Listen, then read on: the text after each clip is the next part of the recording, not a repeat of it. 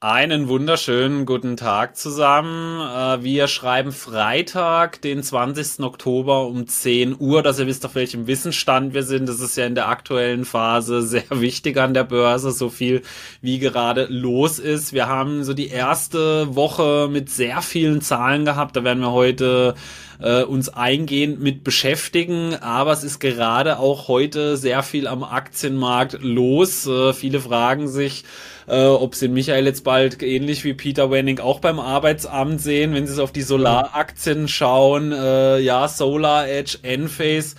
Michael, was ist da los heute Morgen? Ähm, wie sieht's aus? Ja, die ähm, Erholung, die wir genau vor einer Woche am Freitag gesehen haben, wo man so ein bisschen Hoffnung hatte. Nee, ich glaube Montag war es dann, genau, freitags ja nicht, montags. Die ist aber mehr als verpufft, muss man sagen. Also die Stimmung kippt dann doch wieder eher äh, sehr stark ins Negative. Vor allen Dingen wieder so dritte, vierte Reihe, Nebenwerte, meine Herren. Also das ist wirklich, das ist ein Blutbad. Und ich hatte mir am Anfang noch ge gesagt, ne, die, die, die Zahlen sind zum Großteil eigentlich echt sehr gut. Jetzt muss man sagen, das sprechen wir auch gleich drüber, es gibt dann doch schon die ersten Einschläge. Und das Problem ist, ähm, die Marktreaktion sind ähm, teils doch sehr harsh, ja, obwohl die Aktien eben schon sehr stark gefallen sind. Beispiel äh, Solar Edge oder wir haben auch hier am deutschen Markt eine Dürr zum Beispiel heute, die wird auch komplett versenkt einfach. Das ist richtig krass, ja. Die, die Stimmung ist äh, weiter sehr angespannt. Mhm. Wir haben immer wieder dieselben Themen. Die Anleiherenditen, wir hatten bei den Zehnjährigen, ich weiß nicht, die, die 5% hatten wir erreicht oder hatten sie fast erreicht.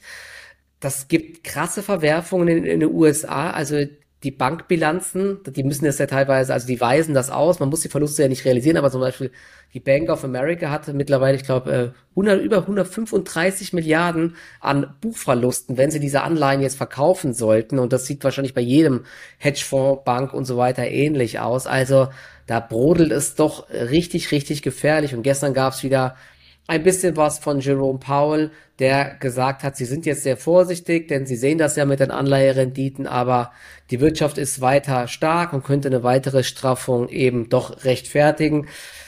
Ja, und das äh, kommt halt überhaupt nicht gut an. Wir haben ja schon äh, teilweise krasse, krasse ähm, ja, Auswirkungen einfach. Ja. Auf den ersten Blick macht die US-Wirtschaft weiter eine gute Figur.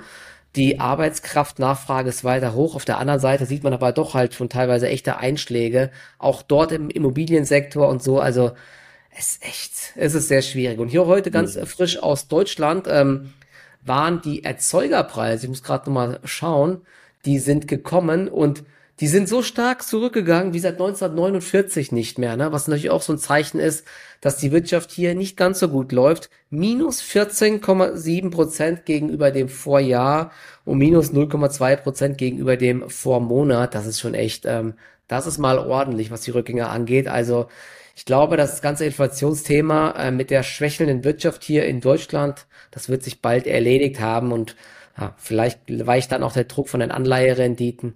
Gab ja auch, ich weiß nicht, hast du das gesehen, ähm, der Grund, wieso die Anleiherenditen in den USA so stark steigen. Es gab ja immer drei große Player, die Anleihen gekauft haben. Das war China, Japan, die waren ganz vorne dabei und die Fed ja selber. Und diese drei Player fallen eben aktuell weg. Gleichzeitig mhm. gibt's riesige Defizite. Also das gefällt dem Markt im aktuellen Umfeld halt gar nicht und sorgt dafür, dass wir heute auch wieder deutliche Minus sind im DAX unter 14.900 Punkten. Und die US-Futures, ja, schauen wir mal. Ne? Da war gestern auch ganz ordentlich Druck auf der Pumpe. Naja, aber gut.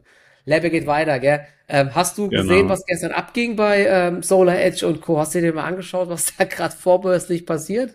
Äh, nee, also nur das, was du mir erzählt hast, dass wir da überall zweistellige Kursverluste haben, also ein ja. Blutbad, äh, wie man es leider zuletzt öfters auch mal gesehen hat, aber äh, ja. ja. wir haben ja zuletzt immer wieder mal drüber gesprochen, es hat so den Anschein, bei einigen hat man schon gesehen, Margen komplett weggebrochen, das ist halt doch sehr schwierig um schwieriges Umfeld ist. Bei einigen hat man noch bessere Zahlen gehabt, aber dann waren die Aussichten sehr vorsichtig. Da hat man so gemeint, so ich hatte ja mal so diese Anekdote gebracht mit der Kerze, die kurz vor Schluss noch mal so groß aufpufft und dann nach unten oder dann halt aus ist.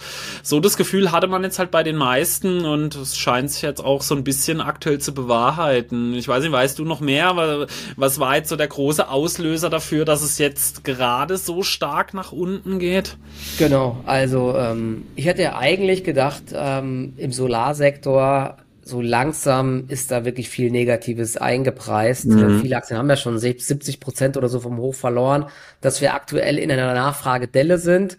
Das ist eigentlich jedem äh, bewusst gewesen und dementsprechend haben auch die ganzen Analysten schon die Kursziele gesenkt und ein großes Problem sind eben auch die Finanzierungskosten, denn solche Solarparks und so weiter, es wird ja alles auf Pump gemacht, ja.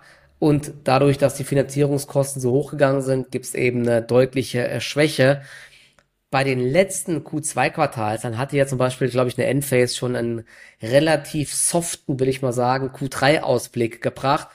Gestern kam aber dann wirklich eine Hiobsbotschaft sondergleichen, muss man fast schon sagen. Und zwar Solar Edge. Da war ich eh ein bisschen vorsichtig, weil jetzt auch noch das Thema Israel ist ja eine, ist ja ein Unternehmen aus Israel. Die mhm. haben, glaube ich, so ein bisschen außerhalb von Tel Aviv ähm, ihr Hauptquartier, produzieren aber äh, weltweit, ich glaube auch in Asien und teilweise irgendwo in Europa. Ähm, die haben jetzt gestern dann nachbörslich ähm, eine heftige Gewinn- und Umsatzwarnung rausgebracht. Sie hatten gesagt, ähm, nach den Q2-Zahlen, dass sie erwarten 880 bis 930 Millionen Umsatz.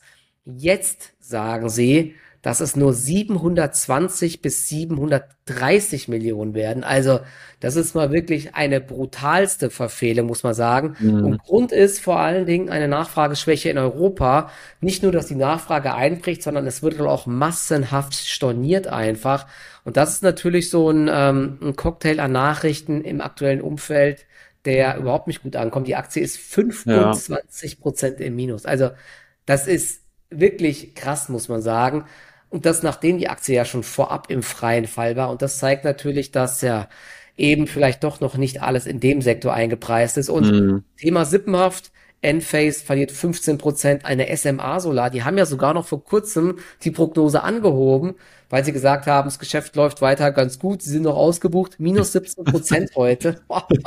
ja, weil SMA Solar ist ja vor allen Dingen auch in Europa aktiv. Sie machen zwar, glaube ich, größte Projekte, aber wenn jetzt eine Solar Edge sagt, dass, ich glaube, in der seit September ähm, nochmal die Nachfrage eingebrochen ist oder mhm. sogar storniert wird, das kommt nicht gut an. Und beim Ergebnis Non-Gap hatten sie mal geschätzt 115 zu 135 und jetzt sagt man 12 bis 31. Also das ist, das ist halt wirklich, ne, aber bei SMA Solar hatten wir es ja auch das letzte Mal, dann, das war ja so, dass die deutlich besser eigentlich nochmal Zahlen hatten als erwartet und dann ja. aber die Aussichten halt sowieso schon, also eigentlich hätte das jetzt nicht so überraschend sein sollen für SMA Solar, sage ja, ich SMA Solar, mal, die haben aber nur, die hatten ja dann äh, gesagt, das dritte Quartal wird gut und daraufhin haben sie die mhm. Prognose erhöht, aber alle haben schon gesagt, so ungefähr, okay, ja, es liegt halt am Auftragsbestand, was ja. wird 2024, deswegen war man die ganze Zeit auch ähm, mhm. so ein bisschen vorsichtig. Und ich habe gerade eben, das wurde bei uns auch im Discord gepostet, ich gucke das gerade nochmal rein.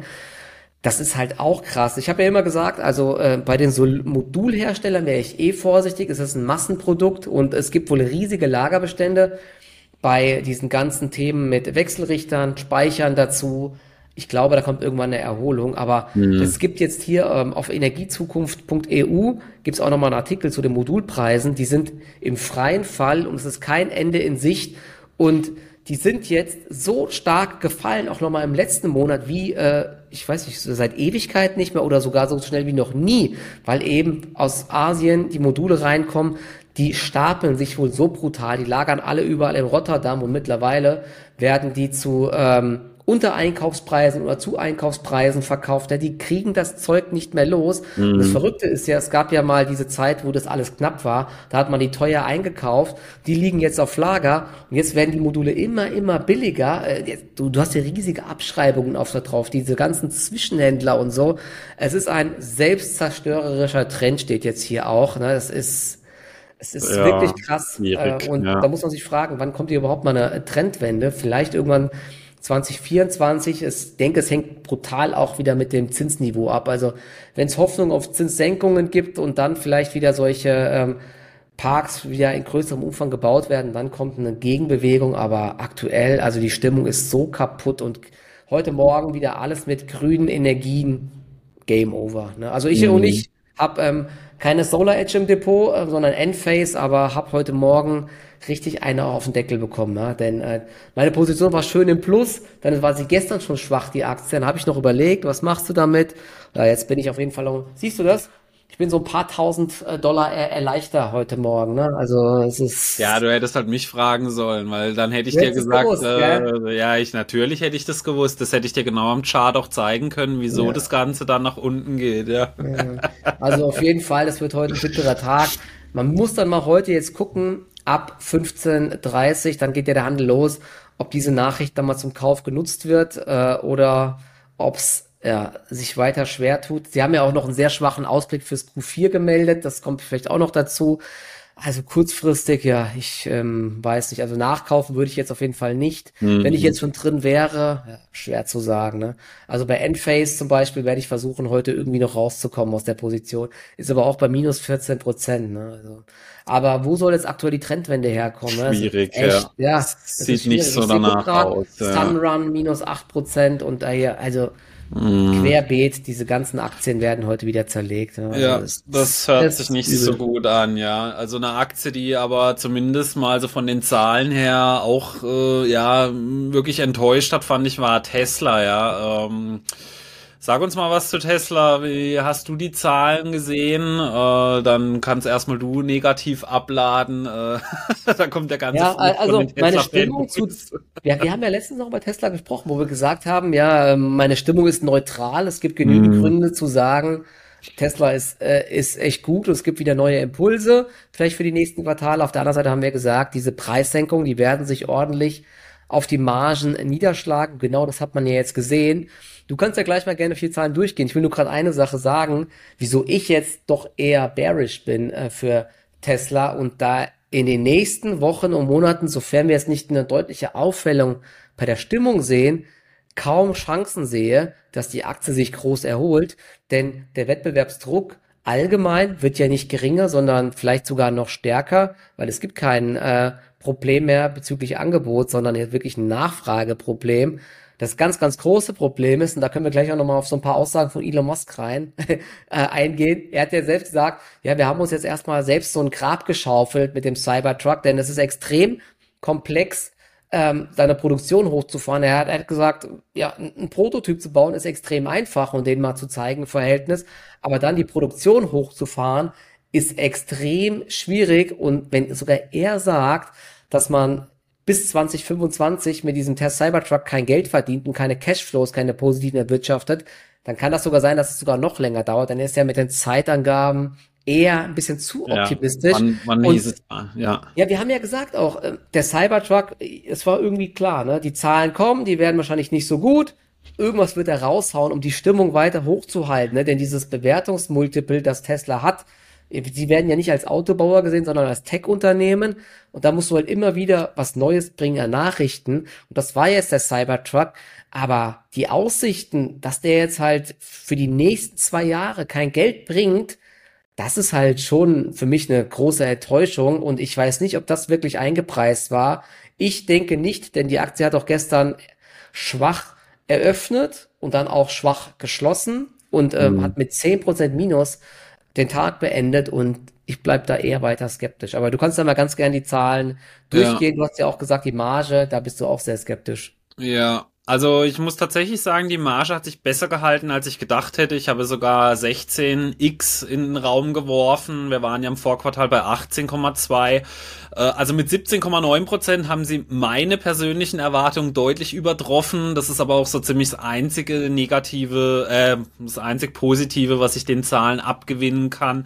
Die Revenues, die sind nur um 9 Prozent gewachsen und ich meine, wir alle wissen, wo Tesla bewertungstechnisch steht. Auch jetzt noch. Also ich habe mal gerade geschaut, in einer einer Woche sind sie zum 16 Prozent gefallen.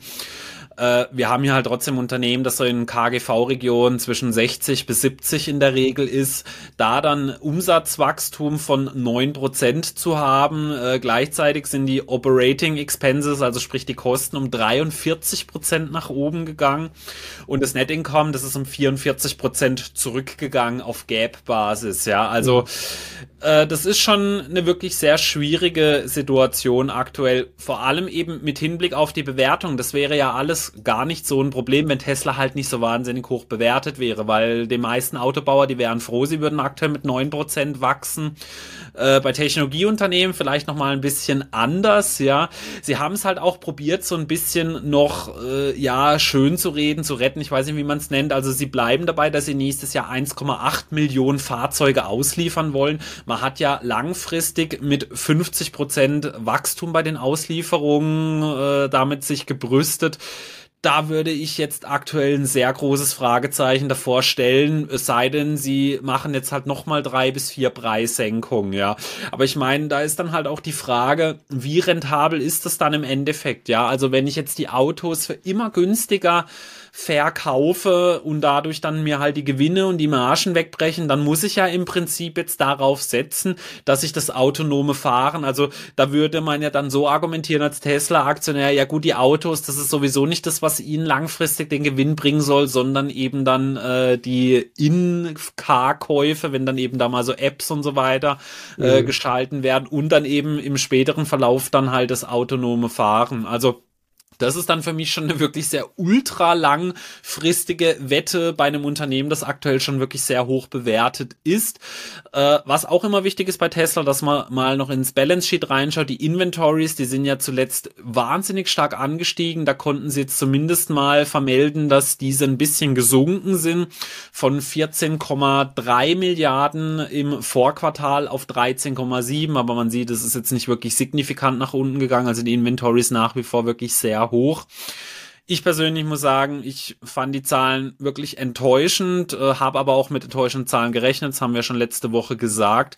Mhm. Und den Optimismus, den sie jetzt aktuell auch in ihren Aussichten verbreiten, also dass sie damit rechnen, im nächsten Jahr in diesem schwierigen Umfeld 1,8 Millionen Autos zu verkaufen, wo sie jetzt aktuell so bei einer Runrate von ungefähr 1,3 Millionen äh, Stücken liegen. Das finde ich auf jeden Fall sehr mutig. Also die Total Deliveries sind jetzt im aktuellen aktuellen Quartal um 27 Prozent zum Vorjahresquartal hochgegangen. Also da sieht man, da sind wir auch von diesen Wachstumsraten wirklich weit entfernt aktuell. Also finde ich persönlich sehr schwierig. Ich fand es enttäuschend und ich bin da voll bei dir ich selber würde eine Tesla nie shorten. Ich habe gesagt, ich short sowieso nicht, ja, aber Tesla sowieso immer eine Aktie, äh, wo es sehr schwierig ist. Aber auf dem aktuellen Niveau sehe ich bei Tesla wirklich gar kein Aufwärtspotenzial bei der Aktie. Also wirklich nicht im geringsten. Äh, eher im Gegenteil. Es würde mich nicht wundern, wenn es hier noch weiter deutlich äh, nach unten korrigiert in den nächsten Tagen und Wochen, ja. Also ganz kurz nochmal. Revenue 23,35 Milliarden. Ähm, du hast ja gesagt plus 9 Prozent, aber ja. Da wurden 790 Millionen mehr erwartet und auch beim Ergebnis 66 Cent, ähm, da wurden auch ähm, 73 Cent erwartet. Also auch dort wirklich ordentliche Verfehlungen. Das, obwohl ja die Erwartungen schon deutlich gesenkt wurden. Und das finde ich dann schon krass. Und ja. querbeet zweistellige Rückgänge, das ist schon echt krass. Also das Gap-Ergebnis ist um 44 Prozent ge gesunken. Ne? Das ist schon ähm, krass. Und ich glaube auch der ja. Free Cashflow, der war weit, weit unter Erwartungen. Auch der ist ja massiv 74, runtergegangen. Also ja. das Einzige, was gut lief, war, glaube ich, der Energiebereich und Storage. Da gab's ähm, plus 40 Prozent. Ja, genau, das ist, da, da, das ist ganz gut. Und aber das ist vielleicht nochmal so eine Sache, wo man sagt, okay, ähm, da könnte Tesla groß werden. Ja, aber, ja, aber nicht bei der Bewertung. Ja, also ganz ehrlich, wir reden hier von 1,56 Milliarden Dollar Umsatz die Autos, die machen knapp 20 Milliarden. Also da sieht man schon mal das Verhältnis und dann eben eine aktuelle Market Cap von 700 Milliarden zu gerechtfertigen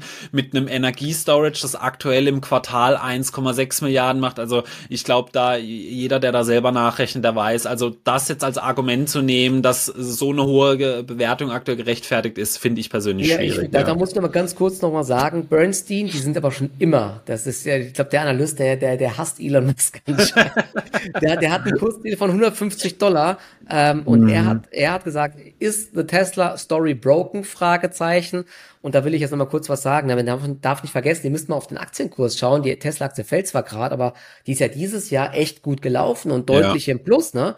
Also Tesla has more than doubled year to date, also hat sich dieses Jahr mehr als verdoppelt. Ja. Ich weiß gerade nicht, ob es jetzt nach diesem Job gestern noch so ist, aber immer noch gut gelaufen. Despite äh, äh, 23er Earnings declining from 6 Dollar a year ago to 3 Dollar. Also die Aktie hat sich äh, mehr als verdoppelt, obwohl äh, die Ergebnisse pro Aktie von 6 auf 3 Dollar gesunken sind. Tesla now trades at 200-fachem äh, Free Cashflow Trading 12 Months, also bezogen auf die letzten 12 Monate, mhm. dem 200-fachen Free Cashflow oder dem 400-fachen Free Cashflow exklusive dieser äh, EV-Credits, die sie da immer bekommen. Ne? Mhm. Und ähm, we continue to believe that Tesla is a car company. Also sie sagen, Tesla ist kein Tech-Unternehmen, sondern ein Autounternehmen. Und diese kompetitive Wettbewerb in der Autoindustrie macht es schwieriger, ähm, nachhaltig profitabel zu sein, ja. Und äh, sie ja. sagen halt 150 Dollar. Also ja, und nach den Zahlen muss man wirklich sagen, es scheint so zu sein, ja. Tesla läuft nicht über Wasser, die Margen implodieren und es gab nochmal, gibt's auf Twitter, gab es eine ganz coole Zusammenfassung nochmal von so ein paar Aussagen, äh, die Elon Musk auch getätigt hat. Ich muss mal gerade mal schauen. Die hatte ich mir hier extra aufgemacht. Genau. Ähm, da ging es zum, an, zum ersten darum, ähm, dass Elon Musk sehr besorgt ist wegen der hohen ähm, Zinsen. Ne? Und man darf nicht vergessen, in den USA, die meisten Leute finanzieren eben ein Auto und kaufen das nicht Cash. I am worried about the high interest rate environment that we are in. I just can't emphasize this enough that the vast majority of people buying a car is about the monthly payment. Ne? Und wenn die, also die meisten kaufen das eben mit einer monatlichen Gebühr, also leasen die ja. ganze Geschichte und ihm machen diese hohen Zinsen große Sorgen. Wenn die Zinsen hoch bleiben oder sogar höher gehen, wird es immer schwieriger für die Menschen, sich ein Auto zu kaufen. Ne? Aber gut, das ist jetzt im Endeffekt auch nichts ganz Neues, muss man sagen. Aber eben, das, das, ist eben so eine kleine Entschuldigung, würde ich mal sagen, ne? wo er ja. sagt, okay, das ist halt das Problem. Ne? Ja, das ist halt das, was wir gesagt haben. Also schwieriges Umfeld, deswegen sehe ich da auch im nächsten Jahr absolut nicht diese 1,8 Millionen, ja. Aber äh, ein Unternehmen, das auch erstmal nach den Zahlen abgeraucht ist, ja, liegt wahrscheinlich daran, dass ich vor kurzem nachgekauft habe, ist ASML gewesen, aber die haben sich dann. Ich hätte sie aber sagen können, dass die Genau. Ja, eben, ja, genau. Wir können es immer beim anderen Invest sagen. Ja, stimmt. Ich hätte auch mal dich fragen sollen vor den Zahlen, da hätte ich doch nochmal schnell verkauft, ja. Äh, aber sie sind, also wenn ich es richtig gelesen habe, 5% runter runter, dann aber so bei 1,5 Prozent Minus im Endeffekt rausgekommen. Äh, man hat man hat eigentlich durch die Bank weg eher enttäuscht dieses Mal bei den Zahlen. Äh, ich persönlich muss sagen, wenn man das zum Vergleich zum Vorjahr nimmt, waren sie trotzdem sehr gut. Also die Net Sales, die sind von 5,8 auf 6,7 Milliarden angewachsen. Das Gross Profit deutlich im zweistelligen Bereich von 3 Milliarden auf fast 3,5 Milliarden, also deutlich zweistellig sind so ungefähr 15 Prozent im Kopf überschlagen. Und das Net Net Income von 1,7 auf 1,9, auch das zweistellig angewachsen. Was sehr enttäuscht hat dieses Mal, also die Analysten zumindest, oder ich weiß nicht, wen es enttäuscht hat, ich weiß nicht, äh, vielleicht doch den einen oder anderen Privatinvestor, äh, die äh, Value of Booked Systems, also sprich die Auftragseingänge, die sind massiv zum Vorjahr eingebrochen. Da war man bei 8,9 Milliarden im Vorjahr, jetzt bei 2,6 Milliarden. Dazu muss ich aber noch eines sagen, oder besser gesagt zwei Sachen. Also das Unternehmen selber hat ja auch gesagt, wir sind im Jahr des Überganges. Man hat ja damit gerechnet, dass so eigentlich eher 24 so mal der Halbleitermarkt ein bisschen einschläft. Das ist jetzt eigentlich schon so ein bisschen in dieses Jahr geschiftet, eben auch aufgrund anderer ähm, Ansätze, also aufgrund von anderen ähm, ja, Einflüssen, sage ich jetzt mal. Was man aber dabei nicht vergessen darf, ja, natürlich, das ist ein großer Einbruch des, ähm, äh, des Einganges, aber wir haben hier immer noch ein Auftragsbuch, das mit knapp 35 Milliarden Dollar bestückt ist oder Euro in dem Fall, ja.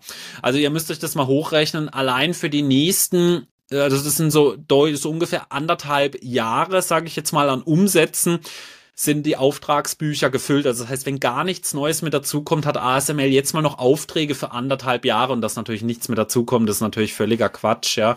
Und auch bei ASML kommt das Ganze immer so ein bisschen in Zykliken natürlich, dass dann wieder eine neue Generation dann kommt, eine neue Stufe an Maschinen, dass dann da wieder sehr viel gekauft wird in einem Jahr und das Ganze dann eben wieder ein bisschen zurückgeht. Also die Auftragsbücher, die sind eigentlich kannst du sagen, auf Jahre hingesehen so gefüllt, dass es überhaupt kein Problem ist, dass jetzt aktuell halt mal ein bisschen eine schwierigere Phase ist. Und das Schöne bei ASML ist ja dann, du siehst es dann halt auch nicht in den Zahlen. Also das ist nicht wie jetzt zum Beispiel bei Taiwan Semiconductor, die Zahlen sehen wir noch an, wo dann Umsatz und Gewinnrückgänge da sind, weil halt weniger produziert wird. Das ist bei diesen Maschinen halt zumindest aktuell auch auf die nächsten Jahre hingesehen eigentlich eher nicht der Fall. Deswegen ich persönlich bin eigentlich relativ zufrieden mit der Entwicklung äh, nach wie vor gewesen. Ja, die Umsätze lagen unter dem Vorquartal, das muss man fairerweise mit dazu sagen, aber für mich persönlich trotzdem kein Problem. Also die Entwicklung nach wie vor wirklich sehr stabil. Das Management hat jetzt selber auch nichts weiter äh, groß Negatives gesagt oder irgendwas, wo jetzt einem die Alarmglocken äh, schrillen sollten. Die Inventories sind noch ein bisschen nach oben gegangen. Ja, finde ich aber jetzt bei einem Unternehmen Unternehmen wie ASML nicht so weiter problematisch. Die werden ihre Maschinen ohnehin los. Da weiß man auch nie so genau, woran das jetzt genau liegt, dass jetzt da die Inventories nach oben gehen. Das ist ein bisschen anders, wie eben wenn du normale Ware wie jetzt ein Auto oder eben dann, ja, was weiß ich, Müsli-Riegel äh, oder Oatly Hafermilch verkaufst. Das ist bei diesen äh, Maschinen doch ein bisschen was anderes dann, ja. Ich weiß nicht, ähm, hast du dir die Zahlen angeschaut, ASML? Ähm, wie fandest du sie selber? Der Markt, wie gesagt, hat es ja leicht negativ aufgenommen. Ja, also ich fand es positiv, dass der Markt die nicht äh, wirklich extrem negativ aufgefasst hat, mhm. denn man hätte auch äh, stärker reagieren können nach unten, aber es, da hat man, glaube ich, gesehen, dass der Markt da schon ganz gut vorbereitet drauf war.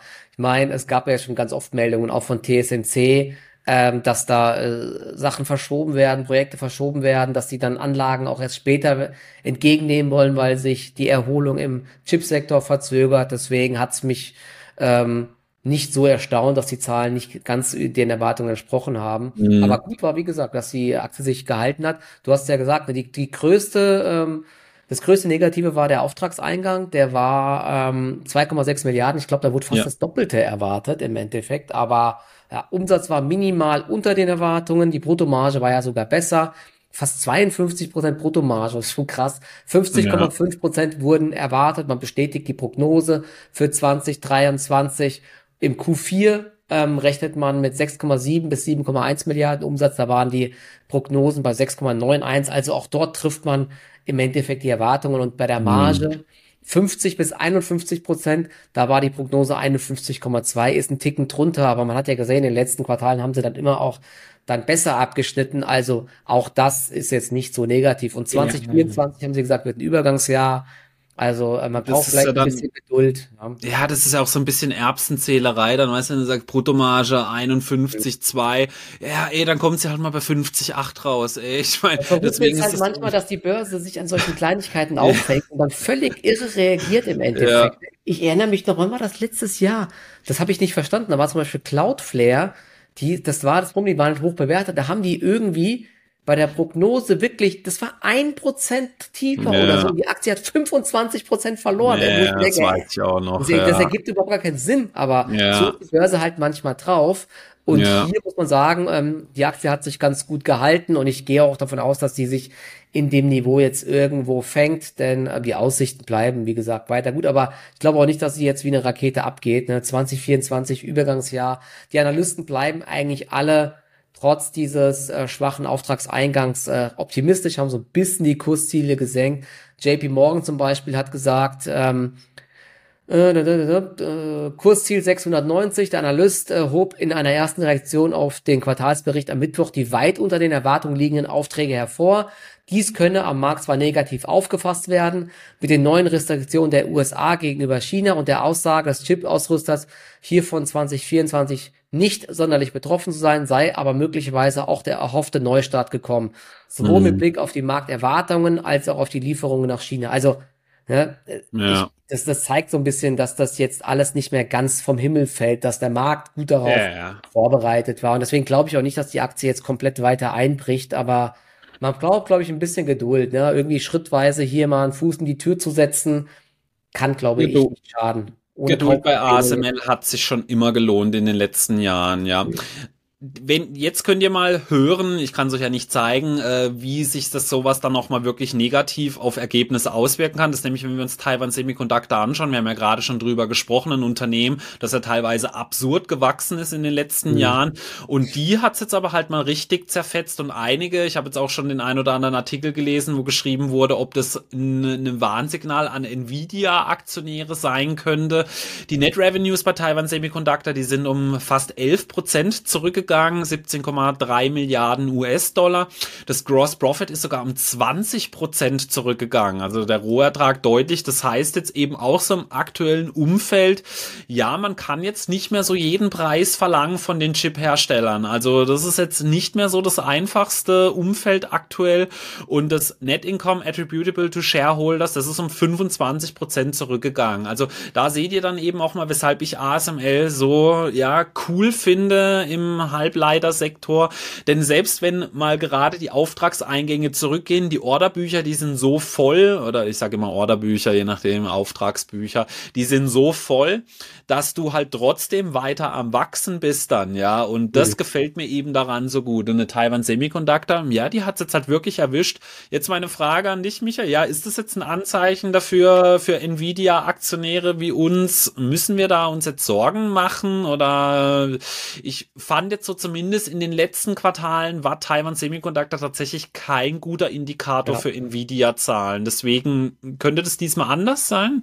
Ich denke, auch diesmal wird es kein Indikator sein. Ich glaube, ich meine es so letztlich auch gelesen zu haben, dass sie für Nvidia weiter sogar versuchen, die ähm, Produktionskapazitäten aufzubauen. Ich denke, es liegt eher an anderen Kunden, vielleicht mhm. aus dem Smartphone-Bereich weiterhin, der ganze ja. Bereich mit Computerchips und so, da sieht's ja weiter eher nach einer Bodenbildung aus oder vielleicht haben wir die Talsohle durchschritten, aber dort ist eben aktuell, glaube ich, eher das Problem und bei Nvidia wird es, denke ich, weiterhin noch ganz gut laufen. Ich glaube nicht, dass das äh, jetzt an Nvidia liegt, dass die Zahlen schlecht sind, sondern eher an der äh, Konkurrenz. Man muss aber auch sagen, auch bei TSMC, ähm, die Zahlen, die waren zwar jetzt nicht gut, aber wenn man sich die Marktreaktion ja anschaut und übrigens selbst ASML hat sogar danach positiv reagiert, ja, denn anscheinend, ich habe es mir nicht genau angeschaut, wurden sogar noch negativere Zahlen erwartet. Die Aktie hat unterm Strich sogar positiv reagiert, mhm. lief aber auch die Zeit davor, ja seit, wann war das hier, seit seit Mai oder so ist sie eher abgebröckelt, hat irgendwie 20 Prozent verloren und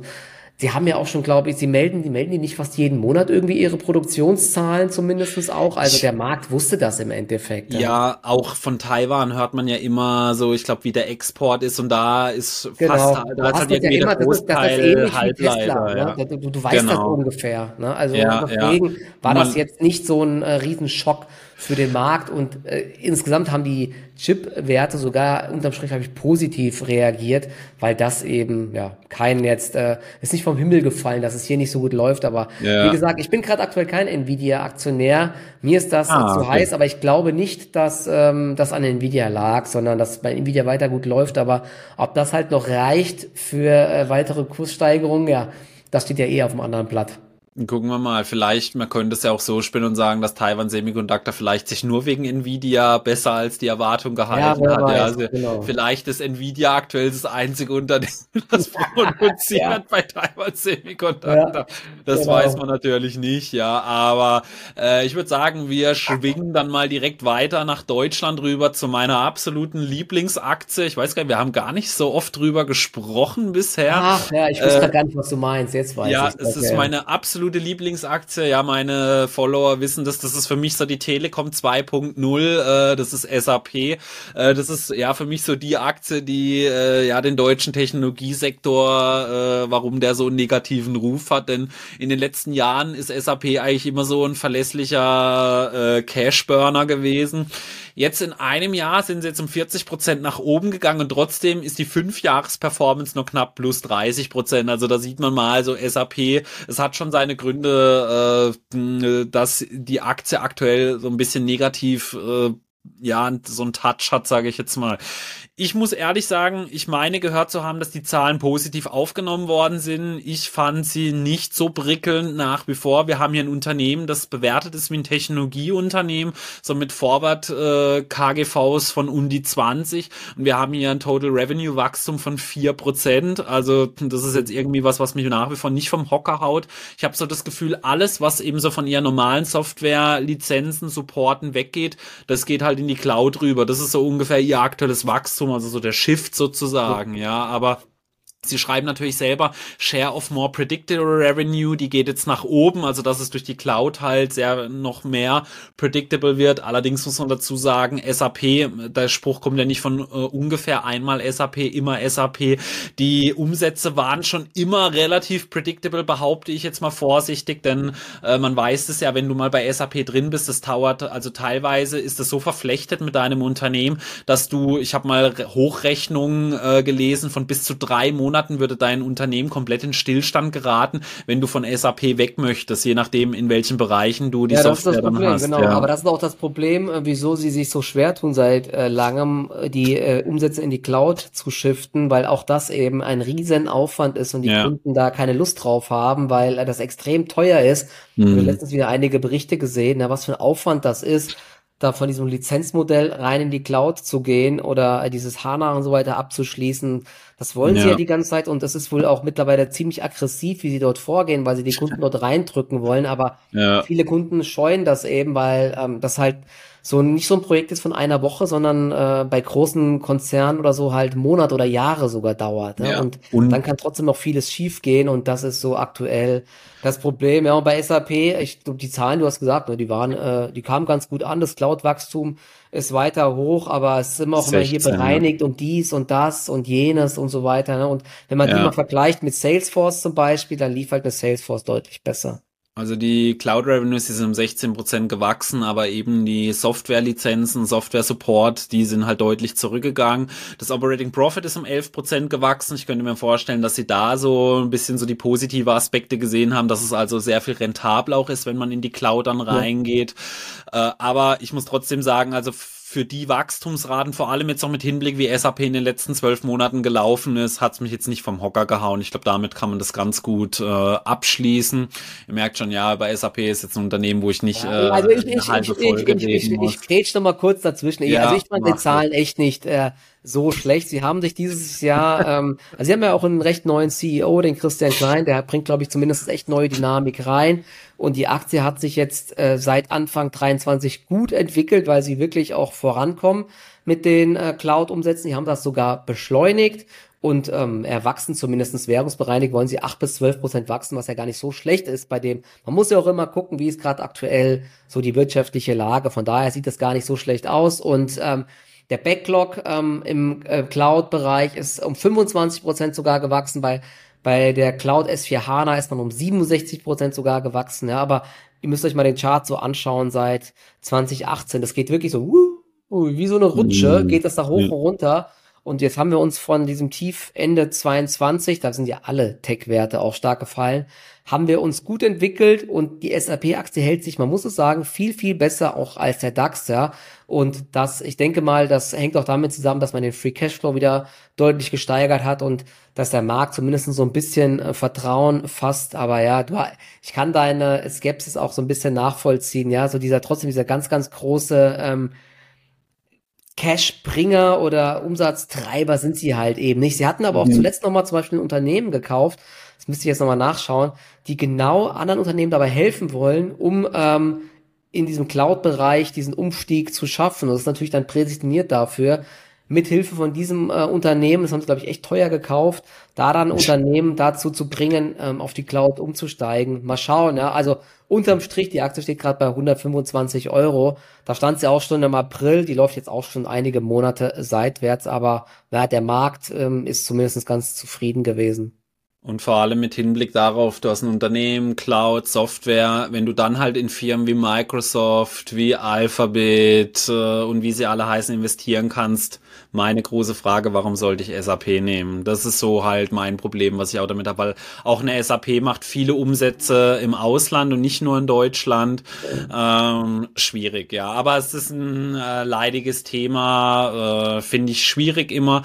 Und vor allem auch, weil das Unternehmen wirklich sehr oft auch seine eigenen Erwartungen nicht erfüllen konnte, auch in den letzten Quartalen immer wieder ja, oft stimmt, enttäuscht ja. hat, ja. Deswegen ähm, schwieriges Thema auf jeden Fall, ja. Eine Aktie, die lange auch so ein Problemkind war, die diesmal sehr positiv überrascht hat, ist Netflix gewesen. Aber da können wir uns jetzt ein bisschen auf die Schulter mhm. klopfen. Wir haben es ja so in der letzten Folge eigentlich predicted, dass wir eigentlich nur mit positiven Szenarien aktuell rechnen.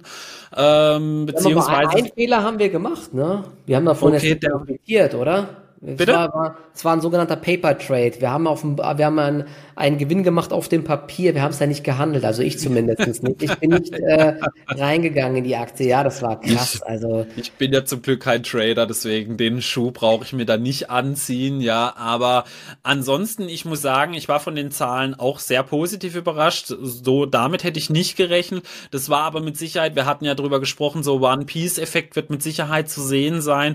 Aber ich glaube, man merkt eben auch auch immer mehr äh, das Account-Sharing immer mehr äh, ja unterbol oder ja unterbrochen wird, ja, je nachdem, wie man es nennen möchte. Ne, das ist, ja. das ist, das, eigentlich war das fast schon so eine Art No-Brainer, weil wenn, wenn man wirklich, äh, die haben das ja gesagt, und wirklich, wenn du mal rumgefragt hast, wie viele Leute äh, da wirklich mit zu fünft in irgendeinem Account waren, yeah. das war eigentlich so offensichtlich und das klar, nicht jeder wird da mitmachen und viele haben gesagt, mir doch egal, ich nehme kein Netflix mehr, brauche ich nicht, ja. ja Aber das, das ist ja immer zwischen dem, was ja. Leute sagen, auch von wegen, ja, ich nehme kein WhatsApp mehr, hieß ja. doch auch schon tausendmal. Was? Aber am Ende ne, äh, sind sie dann doch dabei und das haut voll rein. Also sie haben ja über acht Millionen äh, neue Kunden bekommen und das war halt doch äh, richtig, richtig hm. gut, muss man sagen. Nee, nee, nee, die sind über 20 Millionen neue Kunden tatsächlich, ja. Also die hm. Global Streaming Paid Memberships, die sind von 223 Millionen. Ach, so, Achso, du meinst zum Vorquartal, Entschuldigung. Genau, ja, ja zum Vorquartal. Zum Vorquartal genau. sind es ja. 24 Millionen plus und zum Vorquartal ah. auch äh,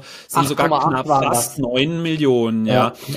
Und eben, du musst ja auch mal die Frage, was wollen die Leute gucken auf RTL 2 Harz und Herzlich oder äh, ja täglich die Benz-Baracken, wo äh, fünfmal die Woche dann kommt. Es gibt ja kaum Alternativen. Ja gut, jeder hat einen Amazon Prime-Account, da kann man natürlich schon einige Sachen anschauen, auch mit Werbung mittlerweile. Aber ansonsten die Umsätze 8,5 Milliarden sind um 8% nach oben gegangen. Das Operating Income ist um ist, ah nee, warte mal, das ist die Operating Margin, die ist aber um drei Prozentpunkte nach oben gegangen, also Operating mhm. Income deutlich im zweistelligen Bereich gewachsen und das Net Income. Aber, weil ihr wisst ja auch, ich habe immer relativ negativ äh, über Netflix gesprochen, auch Free Cashflow vervielfacht, also ich will ja auch die ganzen positiven Aspekte mhm. nennen. Die Frage ist natürlich nur, wie nachhaltig ist jetzt, für mich ist dieses ähm, Account-Sharing, das Stoppen, das ist für mich ein langgezogener Einmaleffekt. Also man weiß jetzt, das kommt, das ist predictable, das wird es dann in Zukunft nicht mehr geben, das Account-Sharing, aber wie will Netflix dann weiter wachsen, das ist so für mich das Problem. Und wenn ich mir dann eben auch so ein bisschen in die Bilanzen reinschaue, man merkt da halt einfach schon, wie teuer das Ganze halt trotzdem ist. Also sie bewerten so aktuell auch ihren eigenen Content mit über 30 Milliarden Dollar. Äh, also das steht so in den Büchern dann eben drin in der Bilanz. Das ist natürlich auch eine Frage. Content Assets, ist das Ganze wirklich über 30 Milliarden wert? Äh, ja, schwierig. Es muss ja dann noch irgendwann mal wieder raus aus den Büchern. Es ist halt unheimlich investitionsaufwendig. Das ist so mein großes Problem, was ich mit Netflix habe. Aber aber das soll, wie gesagt, nicht darüber hinwegtäuschen, dass die Zahlen diesmal wirklich sehr gut waren und ähm, könnte, für, ich bin mal gespannt, ob man da vielleicht auch bei Disney ein bisschen was sieht, dann in den nächsten Streaming-Zahlen. Es könnte nämlich diesmal tatsächlich sein, dass diese positiven Effekte wirklich Netflix-only waren, eben Stoppen von Account-Sharing. One Piece sollte man nicht unterschätzen. Ich bin mir sicher, die ein oder andere Million an neuen äh, Zuschauern ist tatsächlich aufgrund von One Piece zurückzuführen. Deswegen könnte also sein, dass so diese dieser Gedanke gar nicht so aufgehen würde, dass man sagt, okay, jetzt rechne ich auch mit positiven Disney Plus Zahlen. Sollten wir uns auf jeden Fall so ein bisschen im Hinterkopf behalten und dann gucken wir mal, wenn die Disney Zahlen rauskommen, äh, ob da unsere Gedankengänge dann richtig waren, ja. Genau. Ich kann auch ein paar Sachen hinzufügen. Wir hatten nämlich auch da gestern bei uns drüber Gerne, geschrieben. Ja. Das werbefinanzierte Modell ähm, ist mit 70 Prozent gewachsen und jeder Dritte aktuell entscheidet sich äh, aktuell für dieses Modell und was man nicht vergessen darf, ne, der äh, Free Cashflow, du hast ja gesagt, der war sehr stark. Da hat man die Prognose erhöht. Statt mindestens 5 Milliarden sollen es jetzt äh, 6,5 Milliarden werden. Aber mhm. das liegt natürlich auch daran, dass es Verzögerungen gab bei der Content-Erstellung. Ich glaube, wir hatten letztes Mal auch über Wednesday gesprochen und so. Es gab ja, ja. diese Autorenstreiks, Schauspielerstreiks. Genau, ja. Ich glaube, zum Teil hat man sich geeinigt. Aber klar, dadurch spart man jetzt aktuell Geld und ähm, das wird man aber vielleicht dann die Jahre drauf wieder oder nächstes Jahr dann ein bisschen mehr ausgeben. Da wieder einmal sagen, ne? geben, dann, genau, ja. aber die ja. Zahlen waren trotzdem echt extrem gut und ich glaube, das ist diesmal nicht sippenhaft mäßig, dass da jetzt alle anderen Streaming-Anbieter nee. sondern dass das eher Netflix äh, zum einen, weil sie eben weiter guten Content fahren, muss man sagen, ja. und weil sie eben diese Geschichte haben mit dem Account Sharing und auch inwiefern das jetzt Disney Plus wirklich hilft, ich bin da doch eher skeptisch. Ich glaube, Disney hat ja sogar immer jetzt ähm, zuletzt auch wirklich viele Abos verloren. Ne? Und Tess, äh, Netflix hat ja sogar äh, immer mal wieder die Preise recht kräftig auch angehoben. Und scheinbar ist den Leuten das Netflix-Abo doch so wichtig, dass wenige kündigen. Das haben sie auch diesmal gesagt. Ich glaube, die Kündigungsrate ist weiter sehr gering. Und du hast ja noch die Frage gestellt, wie können sie vielleicht in Zukunft wachsen? Sie wollen ja jetzt auch in diesen Bereich mit Live-Sports gehen, aber weniger, dass man so Übertragungsrechte kauft, wie es ja zum Beispiel Amazon macht, sondern die machen jetzt zum Beispiel so ein Event, ähm, The Netflix Cup, wo ähm, Promi-Golfspieler gegen ähm, gegen anscheinend die Schauspieler von irgendeiner Formula One Serie von Netflix okay. antreten. Ne, solche Sachen halt. Und ich kann mir sogar vorstellen, dass das funktioniert. Dann hatten wir ja letztes Mal das Thema, dass sie hier Netflix Haus machen wollen, also so eine Art Themenpark und so weiter es gibt schon so ein paar Möglichkeiten, aber ja. du hast recht, ne? Also diese Geschichte mit den ähm, Account-Sharing, das wird natürlich jetzt nächstes Jahr dann auch irgendwann wieder abebben. Das denn, weiß ähm, man jetzt und das ist ergo dann halt auch eingepreist. Genau. Ja, aber trotzdem freut mich auf jeden Fall für die Netflix-Aktionäre. So, und ich würde sagen, als abschließende Aktie nehmen wir noch AT&T mit rein. Ja, also die Dividendenaktie, die stark polarisiert hat, auch so in den letzten Jahren. Äh, die Revenues, die sind um ein Prozent gewachsen auf 30,4 Milliarden Dollar. Allerdings äh, die die Total Operating Expenses, also sprich die Kosten, die sind um 2,2 Prozent gewachsen. Daher ist das Operating Income um fast 4 Prozent rückläufig gewesen. Sie hatten dann auch noch äh, bei im Vorjahr hatten sie äh, bei den Other Incomes eine größere positive Einmalbelastung, weshalb dieses Mal dann auch das Net Income um über 40 Prozent rückläufig gewesen ist. Und ich habe mal vorher reingeschaut, bei AT&T ist ja immer so das ganz große Problem äh, ihre Verschuldung. Die haben ja über 120 120 Milliarden äh, Dollar an Schulden, 126 Milliarden. Und ich habe mal im Vorfeld reingeschaut, die müssen alleine aktuell pro Jahr 6 Milliarden Dollar an Zinsen bezahlen für ihre Kredite. Also die haben teilweise nur noch einen Zinsdeckungsgrad, der im zweistelligen Bereich ist. Also Zinsdeckungsgrad ist, wenn du dein E, normalerweise nimmst du dein EBIT dafür, also dein operatives Ergebnis, zu wie vielfach das deine Schulden, also deine Zinsaufwendungen deckt sozusagen. Ja, und da brauchst du halt in der Regel ja, also eigentlich einen deutlich dreistelligen Bereich oder sogar viele Unternehmen haben einen vierstelligen Bereich, die da gut aufgestellt sind. AT&T war hier teilweise im zweistelligen Bereich, ja, also das, das operative Ergebnis teilweise äh, das Ganze nicht mal unbedingt äh, decken konnte oder eben nur zu irgendwie 50, 60 Prozent, wenn ich es mal richtig geschaut habe. Das war aber zu, also je nachdem, wann man geschaut hat, sie hatten auch schon bessere äh, Phasen, das ist bei ihnen auch stark schwankend zuletzt gewesen. Da war ja auch viel los bei dem Unternehmen. Und äh, wir haben hier jetzt halt zuletzt ein Net Income in dem Quartal gehabt von 3,4 Milliarden. Also wenn du dir das mal anschaust, das ist fast mal hochgerechnet, fast ein halbes Geschäftsjahr, was die nur mal brauchen, um ihre Zinszahlungen äh, zu decken für die Kredite. Ja. Ich weiß nicht, wie findest du AT&T? Ist ja immer wieder so eine hoch, also so eine ja. stark, äh, starker Dividendenausschütter äh, oder vielleicht sogar ein Short, weil zuletzt gab es ja nicht viel zu gewinnen mit AT&T über die letzten Jahre. Wie siehst du die ja, Aktie? Ach, ich Short würde ich da auch nicht gehen, aber ja, wenn man sich die Kursentwicklung anschaut und so, ne, und die Verschuldung, für mich gibt's da definitiv spannendere Aktien. Aber die Aktie hat ja sogar auf die Zahlen positiv reagiert. Ich habe gerade nochmal reingeschaut. Mhm. Der Cashflow war wohl äh, besser als erwartet und da hat man sogar die Prognose leicht angehoben äh, Free Cashflow soll jetzt bei rund 16,5 Milliarden liegen. Also sie produzieren ja schon noch viel Cash, aber trotzdem ähm, mit der Verschuldung und so. Ich habe ja gesagt, ich habe T-Mobile US im Depot und mhm. ähm, das reicht mir im Telekom-Sektor. Ja, aber das ist, äh, gestern hat sie dann, äh, also sie stand gestern auch schon teilweise höher, hat dann auch wieder Intraday ein bisschen abgegeben, äh, notiert aber äh, deutlich über den Jahrestief, so acht Prozent jetzt und so, aber ja, ich, für mich ist die Aktie nicht wirklich interessant. Ja. Vor allem im aktuellen Umfeld. Ja, genau. So, dann haben wir jetzt noch schön knackig zum Schluss AT&T mit reingenommen, weil es eben viele doch interessiert. Wie gesagt, ähm, ja, zwar schöne Cashflows oder so, aber wenn du da halt einen großen Teil davon für deine Zinsaufwendungen los wirst, mhm. ist halt die Frage, wie willst du da die Schulden langfristig oder halt auch mal ein bisschen schneller abbauen dann, ja.